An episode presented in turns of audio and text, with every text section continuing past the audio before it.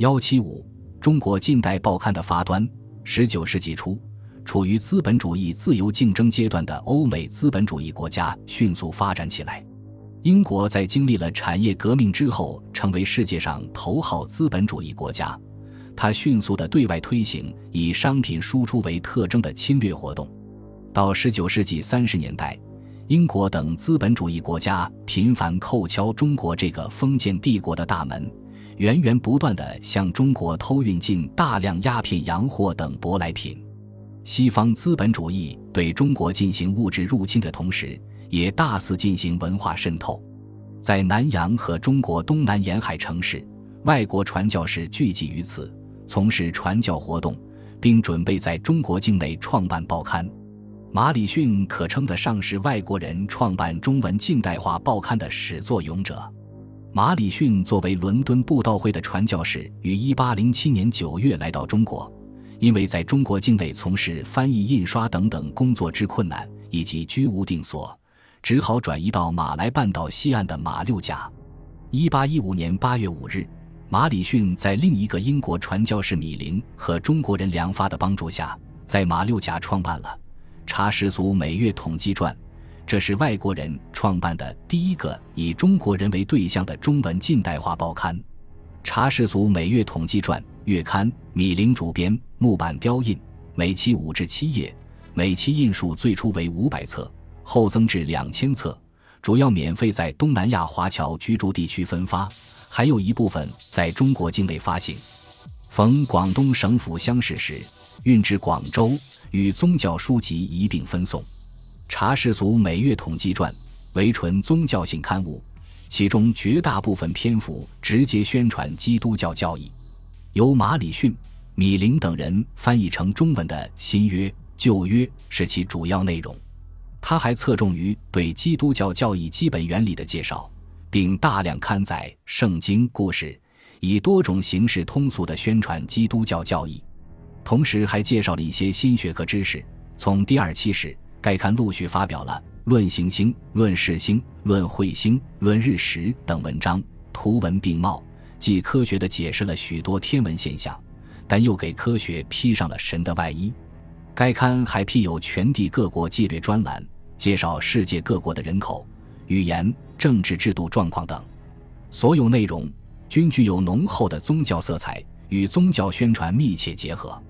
查氏族每月统计传》于1821年12月停刊，历时七年，共出版七卷八十多期。《查氏族每月统计传》停刊之后，外国入侵者又相继在南洋、港澳和广州等地出版了一批近代化的中外文报刊，其中较重要的和有代表性的先后有以下几种：一《蜜蜂华报》，182年9月创办于澳门。是葡萄牙当局在澳门创办的第一份葡文报纸，也是在中国境内出版的第一份外文报纸。安东尼奥主编，一八二四年停刊。二，特选撮要每月统计传，一八二三年七月创刊于印度尼西亚巴达维亚，是第二份中文近代化刊物。英国传教士麦都斯主编，旨在传道劝世，一八二六年停刊。三，广州记录报。一八二七年十一月创刊于广州，是中国境内出版的第一份英文报纸。创办人为美商伍德，初为半月刊，后改为周刊，为商业性报纸，也常报道中国政治、经济等方面的情况及外商在华的活动情况。一八三九年迁至澳门出版，一八五八年停刊。四东西洋每月统计传，一八三三年创刊于广州。是在中国境内出版的第一份近代化中文刊物，马礼逊主编，月刊，木刻印刷，内容分宗教、政治、科学、商业、杂族等，以介绍西方的科学文化知识为主，其政治倾向完全为外国殖民主义势力侵华服务。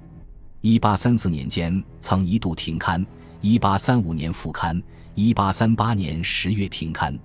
除此之外。鸦片战争前比较有影响的报刊还有《医经杂说》，一八二八年创办于澳门的中文报纸，创办者和主编难以考证；《天下新闻》，一八二八年创刊于马六甲的中文报纸，主编为吉德和麦都斯等，主要刊载中外新闻、欧洲新闻、科学、历史、宗教等方面的内容。首创用白报纸活版印刷，《中国丛报》。一八三二年创办于广州的英文月刊，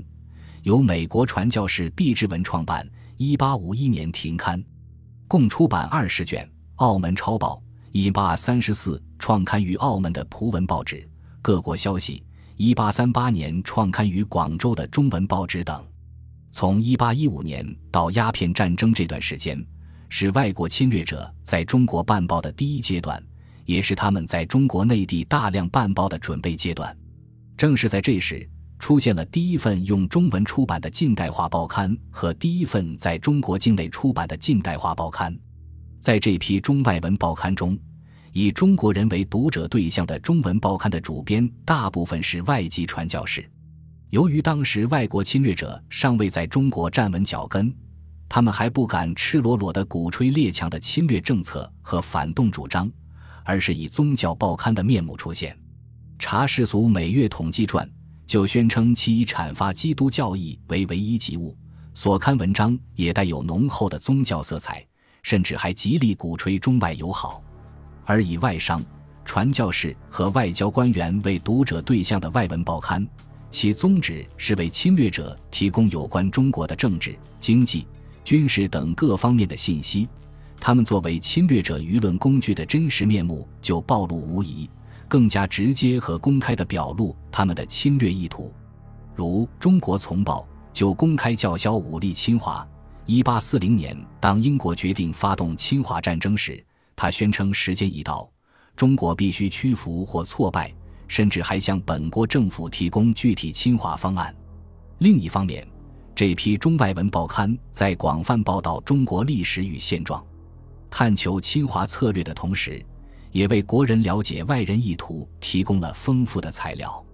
如林则徐在广东禁烟备战期间，就曾派人从外文报刊上选译出一部分新闻和评论，编成《澳门新闻纸》，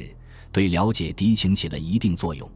魏源等进步知识分子也曾组织编译外文报刊资料，成为《海国图志》等书的重要材料来源。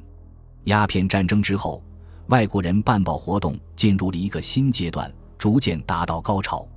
他们获得了在中国任意办报的权利，在领事裁判权的庇护之下，其办报活动区域由华南沿海逐渐扩展到华中、华东和华北。从19世纪40年代到90年代，外国人先后在中国创办了一百七十余种中外文报刊，约占同期中国报刊总数的百分之九十以上。几乎垄断了中国的报刊业。在这一阶段，中国报业的一个显著特点是商业性报刊的迅猛发展，并取代传教士报刊而成为报业主流。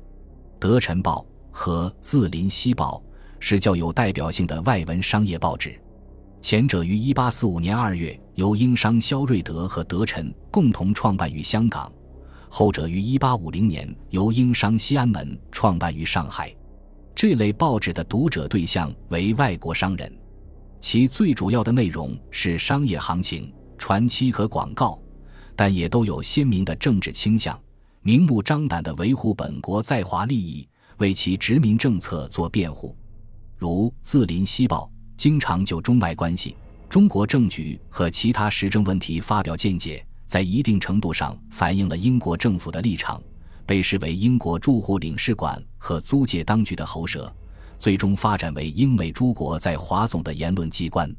此后，从六十年代开始，上海、天津、汉口、福州等地相继出现了一批中文商业性报刊，主要有上海的《上海新报》《申报》《新闻报》，天津的《时报》和汉口的《字林汉报》等。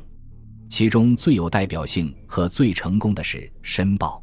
申报》由英商美查等人创办，初创时为双日刊，不久即改为日刊。《申报》标榜办报的目的只是行业营生，所以特别注重可读性和新闻报道，还用大量篇幅刊登广告，内容广泛，形式多样，颇受读者欢迎。订数不断上升，由刚创刊时的六百份上升到辛亥革命时期的两万多份。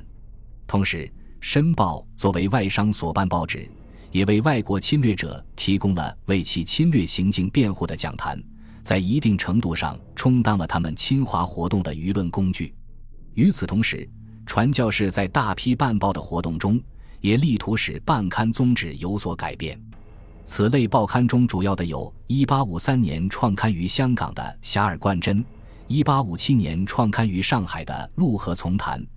，1862年创刊于上海的《中外杂志》，1868年创刊于上海的《教会新报》，1872年创刊于北京的《中西文件录》等。这些报刊虽为传教士所办，但已不像鸦片战争前那样热衷于阐发基督教义。而是逐渐向商业类和综合性时政类过渡，其中影响最大的是《万国公报》。《万国公报》的前身《教会新报》原系宗教性报刊，以宗教性的内容为主。洋务运动兴起后，主笔林乐之认清形势，开始增加非宗教内容。一八七四年九月，《教会新报》改称《万国公报》。其办刊宗旨是为推广与泰西各国有关的地理、历史、文明、政治、宗教、教学、艺术、工业及一般进步知识，逐渐演变成以实时报道和评述为主的综合性刊物。教会新报等传教士报刊的转变表明，传教士可以不用宗教为幌子评述中国时政了，可以直接干预中国政治，为殖民者侵吞中国公开摇旗呐喊了。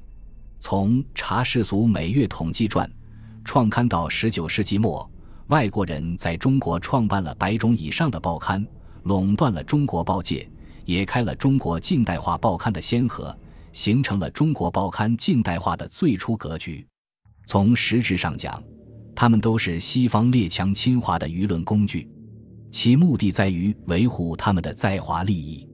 但就客观效果而言，这些报刊所传播的科学文化知识，对于开阔中国人眼界、启迪中国人心智起了一定作用，促进了中西方文化交流。同时，外报把西方近代报刊观念引入中国，对中国早期改良主义思想家的办报活动产生了直接影响。在报刊内容、版式与机构设置方面，对当时和稍后一个时期的报刊工作颇有借鉴作用。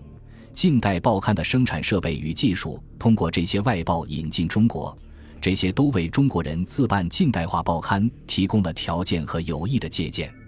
鸦片战争之后，